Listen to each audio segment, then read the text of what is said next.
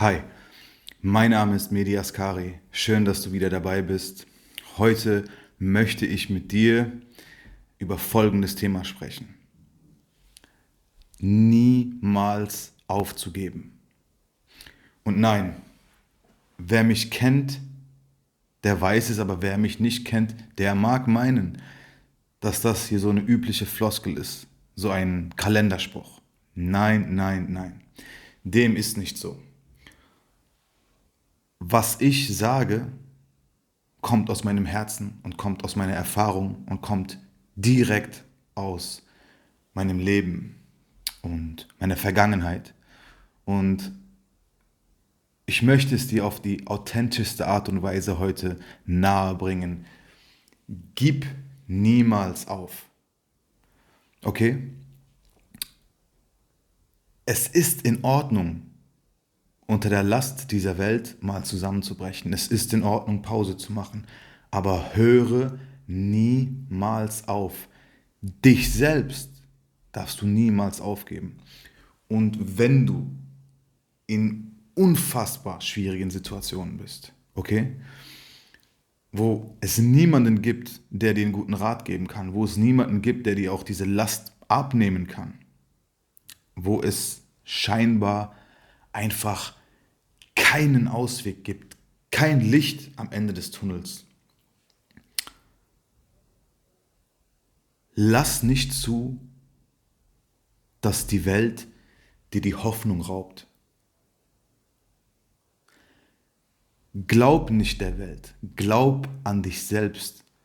Und das meine ich genau so, wie ich es sage. Denn wenn du den Glauben an dich selbst behältst und weitergehst, auch wenn die Schritte klein sind, dann wird sich ein Weg zeigen.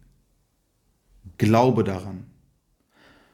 Füttere diesen Glauben jeden Tag.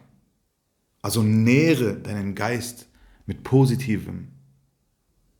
Erinnere dich, was du alles schon überstanden hast, überwunden hast deine Eltern, deine Vorfahren, Leute, die du kennst oder Menschen aus der Geschichte, die dich beeindruckt haben und inspiriert haben. Du musst verstehen, wir Menschen sind zu deutlich mehr fähig, als wir denken.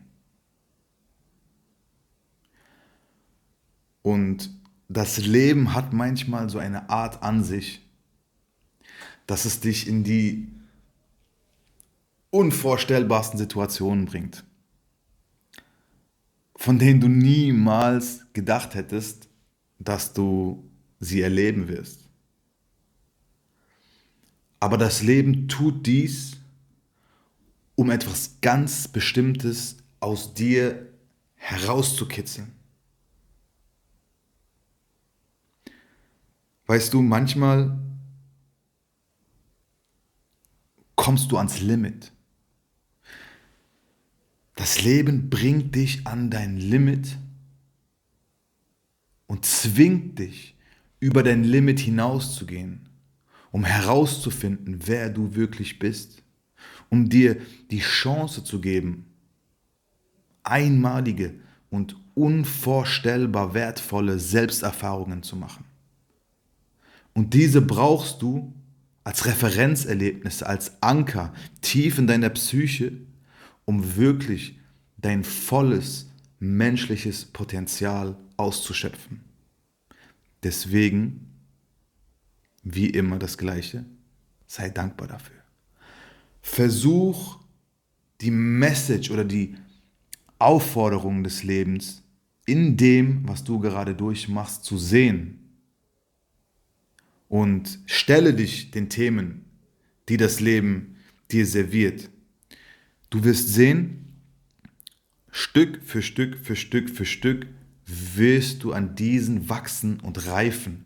Und vor allem wirst du erst dann in deine wahre Kraft kommen. Deine wahre Kraft überhaupt erst fühlen und sie entfalten können.